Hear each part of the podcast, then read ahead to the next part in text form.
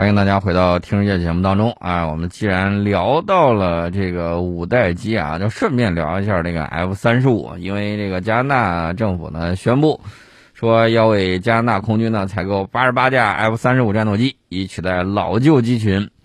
这个首批四架 F 三十五战斗机呢，计划在二零二六年交付，这个时间是不是有点远呢？二零二六年距离今年还有三年的时间。这个加拿大呢掏了这个投名状啊，不不叫投名状，你给这个美国军工企业洛克希德马丁公司和美国航空发动机制造商普拉特惠特尼公司掏的这个小钱钱，大概是一百九十亿加元啊，这个包括相关基础设施的这个建设呀，还有这个维护啊等等，这是加拿大政府啊三十多年来最重大的投资之一。这个加拿大空军现役的主力呢，是已经服役三十多年到四十年的 CF 幺八战斗机，呃，有多少架呢？七十多架。加拿大空军呢，在这个二零一七年启动了八十八架新战机采购程序。二零一九年七月，加拿大政府宣布四家供应商参与新战机采购的竞标。呃，包括这个万年陪榜的这个瑞典萨博航空，瑞典萨博航空呢，其实老是喜欢参与到这个陪标里面。为什么这么讲呢？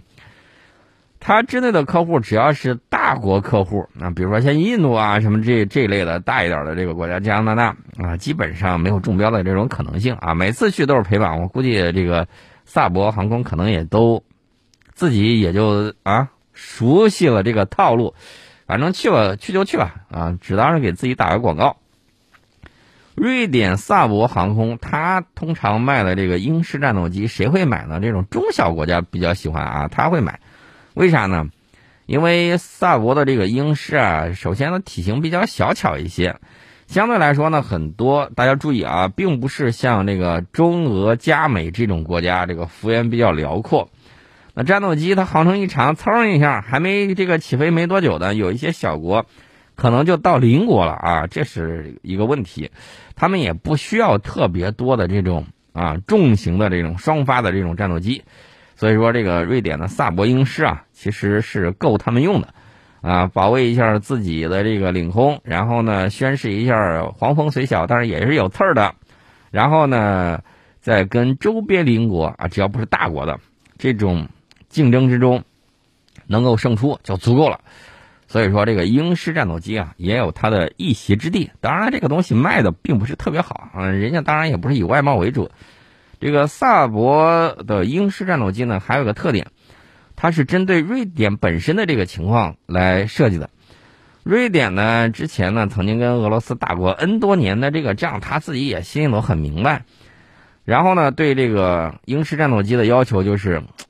好，这个管理，然后呢，好维护，好隐蔽，利用公路就能起降啊。这个当然公路得要到一定等级啊啊。然后可能拖到这个小树林旁边修的这个有一些鸡窝，它就能够蹲到哪儿啊，然后呢进行补充。所以说呢，这是瑞典英式战斗机的一些特征。我们看我们的邻居啊，这个泰国买的就有这个英式战斗机。当然呢，它整个一整套标准都是北约标准，当然可以接这个美国的 A M 幺二零导弹呐什么之类。大家不要忘了这款导弹啊，它有些这个外贸型号其实是跟台湾买的是一毛一样的啊，中国台湾地区买的这个东西，我们当然可以熟悉熟悉啊。这是一方面，顺便说一下，这个去的公司里头，你看，通常都有一些老面孔啊，这个。波音、洛克希德马丁，然后呢，这个俄罗斯的米格或者苏霍伊，现在主要以苏霍伊为主了啊。全世界掰着指头查能干这个事儿的没几家啊。英国的这个空中客车防务与航天公司，这些呢都会是卖装备厂商的老面孔。你包括这个印度挑来挑去啊，不也就那么几个嘛，对吧？法再加一个法国的，法国的这个达索公司，对吧？就这些，然后呢就挑。这个加拿大呢，这次呢整了四家，就是瑞典的萨博航空，我们刚才说了很多，英国的这个空中客车防务与公航天公司，美国的洛克希德马丁公司，还有波音公司，那基本上那俩都是给看的。加拿大原计划呢是向这个波音公司购买十八架 F 十八，但是呢，这个波音公司跟加拿大飞机制造商庞巴迪之间有贸易争端，然后加方呢采取报复措施，改为向澳大利亚采购一批二手战机啊，谁也没有想到这个结果。好邻居还有呲牙吵架的这个时候呢，你更别说加拿大这么大一个国家，跟美国的矛盾也是有的啊。当年谁把白宫烧了？除了英国人之外，他们是还有谁？对吧？说到英国人，我正好想说一件事情。这个英国人不做人啊，已经很长时间了。这个代表呢，就是以海给海盗发放劫掠许可证的这个英国王室为代表。英国最近他那个王子哈里王子写了个回忆录，这个回忆录呢，这个怎么讲呢？明天起，哎，不对，不是明天起售，是昨天起售。这个回忆录的名字叫《备胎》啊，这个备胎呢，备胎以十六种语言和有声读物的形式在出售。为了赶上午夜发售时间呢，有一些这个英国商店九号晚上营业到半夜啊，这个很罕见的一个事儿。这个备胎。当然不是哈利王子自己写的啊，这个是他在讲，然后那个得过普利策奖的作家莫林格来代笔。这本书，你说说厚不厚，说薄不薄，一共四百一十六页啊。在莫林格的这个笔下呢，哈利的这个故事，呃，就很生动啊。那去大家去翻开一看，哎，就发现了有一些问题。这个里头什么问题呢？这个里头的这个问题就在于，他们当初哎就讲了一些东西，他们在这个战争之中，他数了数，他驾驶着这个武装直升机啊，一下杀死了二十多个人，累积了一下，这二十多个人都是敌人吗？我看未必。我们还记得这个美军在伊拉克战场之上，不分青红皂白，人家哪怕是娶媳妇呢。然后呢，这个滴里咣啷的，一阵机炮就打过去，以杀人为乐啊！这种情况是有的。这个哈利王子呢，这个备胎里头呢还有别的东西，讲到了这个英国王室形象啊，这个争吵分裂，为了个人形象互相倾轧啊，与媒体勾结，诽谤他人。反正这个何苦生在帝王家，对吧？自从戴安娜王妃去世以来呢，这场闹剧已经成为英国君主制面临的最严重的危机。澳大利亚学者认为呢，不管对于英国王室成员还是英国君主制来说，这都是双输的局面。君主制，英国还有呢啊，你甭管他是虚君也好，还是怎么办也罢，这个东西怎么说呢？我只能这么讲啊。还有很多人批评哈里和梅根夫妇越界了啊，然后。也有不少声音认为，二零二三年英国王室应该做出改变。这里头除了讲了宫斗剧之外，啊，大家会发现跟那个大妈们在一块儿吵吵嚷嚷啊、吵架啊什么之类的，别无二致，无非就是穿的衣服更华丽，住的地方呢是城堡啊，这个怎么说呢？住的是王宫，无非是这些啊。其实呢，这个人性啊，全世界大差不差，都那样。然后这个哈利在新书里面呢，对他的老爹、对他的后妈、对他的哥哥嫂子，都提出了指责，包括自己曾经被哥哥威廉王子一下给撂翻在地，然后哥哥和嫂子呢就怂恿他穿着纳粹制服参加派对，结果被媒体拍到了。我心说这哥跟嫂。就怂恿他去弄这这王子这个脑回路不是一般的迟钝呐啊，居然真穿着就去了，这是在欧洲多么大的政治禁忌，也说明在欧洲所谓的贵族上流圈，哎，不过是蝇营狗苟如此而已啊。这种情况，好比有中国人穿着日军军服在我们伤口上撒盐，没什么区别。然后呢，这么作为一个王子，居然连这种基本常识都正常识都不懂，然后居然穿着纳粹制服就跑去参加派对。虽然说他哥嫂有点想打掉他形象的这么一个手段在里面，但是你自己都不长脑子，都不过过脑子吗？这是个问题。然后呢，还有说到他后妈这个卡米拉呢，跟这个媒体勾结泄密，来提升个人的形象。他后妈是另外一回事因为他亲妈这个大家也都知道，戴安娜王妃对吧？呃，这个他老爹一直跟那个后妈啊关系始终很密切，然后后来呢，也等于说间接造成了他亲妈的死亡。呃，然后呢，这个卡米拉呢，好不容易嫁过去之后，你看那个原来那个老佛爷对吧？看的时候是相当的不爽，哎呀，反正也就眼不见心心心也就静了，哎呀，无所谓了。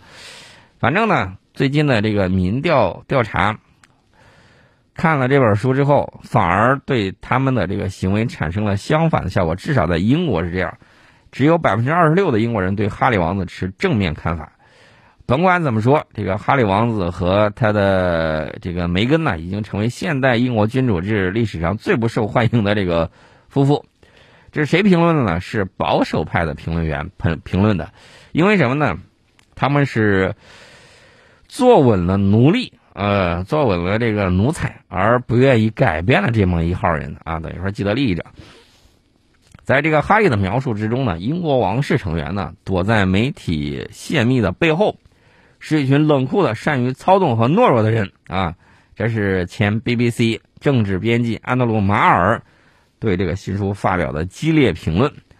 呃，你看 BBC 都看不下去了。他说：“如果哈利说的是真的，这个马尔呢，说我宁愿没有王室。都二十一世纪了，对吧？六代机马上都要出现了，英国居然还有王室啊！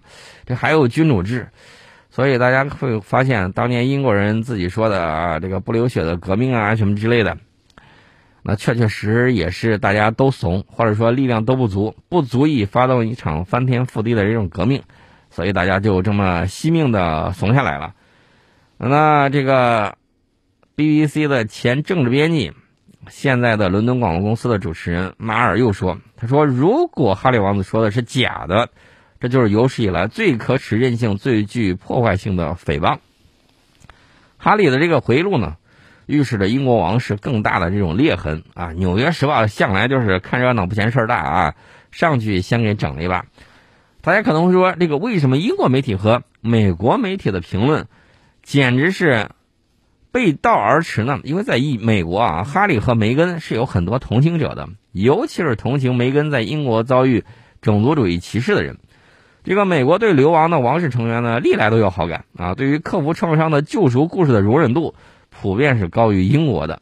当然，即使在美国，人们也有一种感觉啊，公众能接受的爆料就到此为止。然后，这个哈利的这个书啊，当然呢引起了轩然大波。这个德国的媒体则是说啊，这个哈利的书打破了人们对英国君主制的幻想。我心说。你对这种腐朽的、早就该扔进历史垃圾堆的东西还抱有幻想？你们当年那些科学革命到底给你们带来了什么？不是不是不是说这个什么民主法治什么之类的东西，结果到你这儿了还保留有君主制，那不是独裁的象征吗？对不对？君主制啊，这个我觉得英国应该好好想一想。他的媒体没事指责我们的时候，抹黑我们新疆的时候，你有没有考虑你们自身就是一个大的 bug 啊？那么这个 NBC 呢更有意思，说如此坦率而露骨的爆料，在英国王室长达数百年的历史中前所未有。正如哈里指出的那样，王室既是家庭又是国家机构啊。这本书引发了关于他是否对君主制造成的持久损害的质疑，甚至质疑这种制度未来是否还会存在。啊，反正那个世界各国媒体都有评论啊。这个英国媒体发表的这个书评是观点各异，什么样子都有。呃，这个哈利在书里头是这么说的啊：我的问题从来都不是君主制，媒体及其与王室之间的病态关系一直存在。他说他爱他的祖国，爱他的家人，他永远都会。但问题是，对于英国卫报来讲，他认为。这对温莎王室的名誉是残酷的日子，可能会威胁到英国的君主立宪制。其实呢，这个情况我觉得随着老佛爷没了之后，好像这这个负面的这个新闻一直就缠绕着英国王室，对吧？大家还记得不记得啊？这个国王，然后呢继位，然后呢把之前的有些人给开掉了啊，然后那些人还搁那抹眼泪儿。说我觉得他应该留着我呢，怎么就把我给撵走了？哎呀，你这你上瘾呢还是咋回事啊？对吧？肯定是有一定的好处啊，然后被人家给赶走了。当然了，一朝天子一朝臣啊，一朝一代国王一代侍从啊，这是这个情况，反正是挺好玩的一个事情啊。反正我个人认为，有的时候呢，需要让他们自己把这个真话讲出来，这样的话呢，给大家的这种教育呢，可能更加深刻。我们呢，这个废除封建制。然后呢，推翻了这种封建压迫的三座大山已经有很长的时间。很多人对过去有一些东西啊不太了解，尤其是我们看到有一些女性朋友啊，他们是不太愿意去了解历史啊什么之类。有一些人先天对这个东西不感兴趣，但是呢，我觉得你还是要学习一下。为什么呢？防止被一些所谓的什么贵族啊、什么乱七八糟的、本该在历史固执堆、垃圾堆里的东西重新捡出来。然后呢，冠以什么样的这种称号？然后呢，我们看到过去有些年，有些地方起了那个名字，这个宝的，那个王朝呢，这个什么之类的，反正就是很西化的一些名字，恰恰是人内心不够自信的一种表现。所以说呢，正本清源，大家会看到我们的国潮也好，包括这个传统文化的这种复兴，包括我们海纳百川，世界上所有优秀文明，他们里面的优秀成果。都应该为我所用啊！这一点我觉得没有什么问题。中华民族呢是一个非常善于吸取他人优点，然后融合百家之长的这么样一个文明。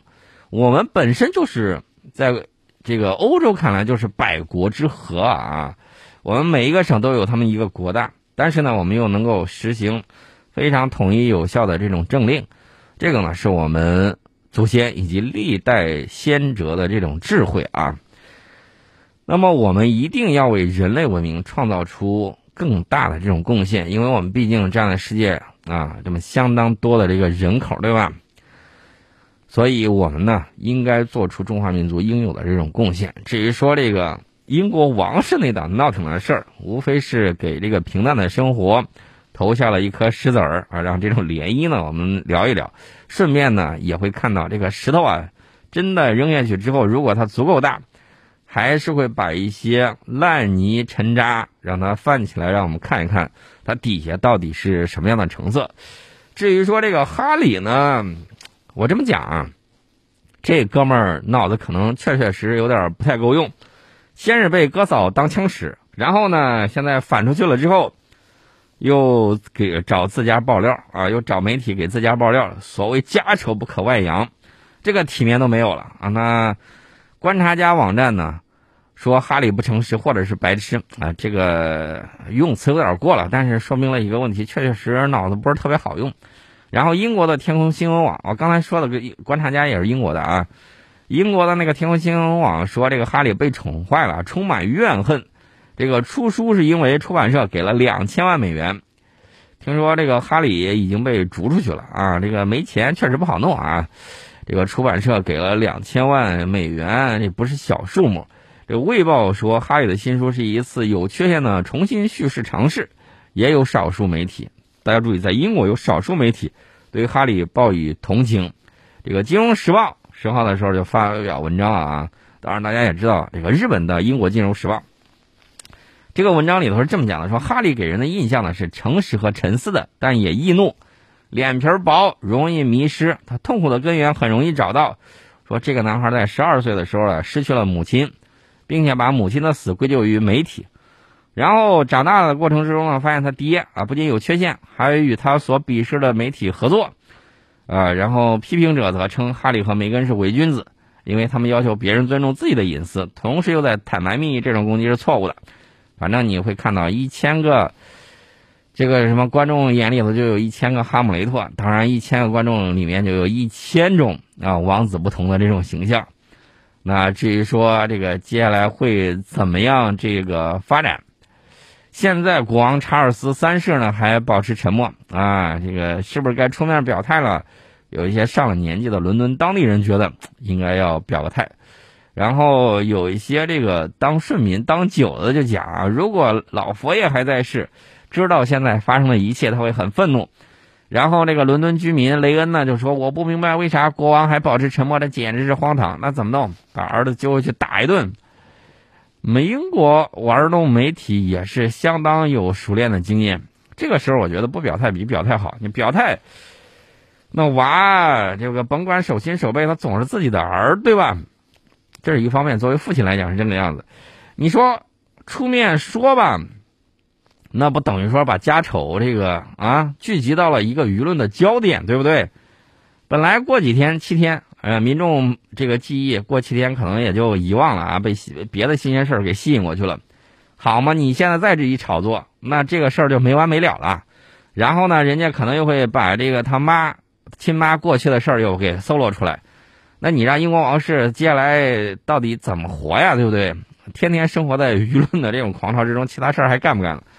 所以说呢，这个国王呢保持沉默，但是伦敦的这个居民雷恩呢就是不懂啊，老是觉得什么呢？老是觉得哎呀，这个王上都是用那个什么金叉子，嗯，吃牛排的，人家吃的比你想的好得多了，对吧？想的这个太简单了。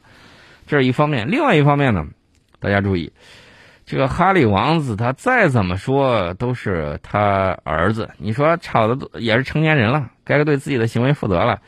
你说我吵的重了吧？回家吵就行。我犯得着在这个舆论上大家指责吗？你们接下来是不是就该说我教子无方了？对不对？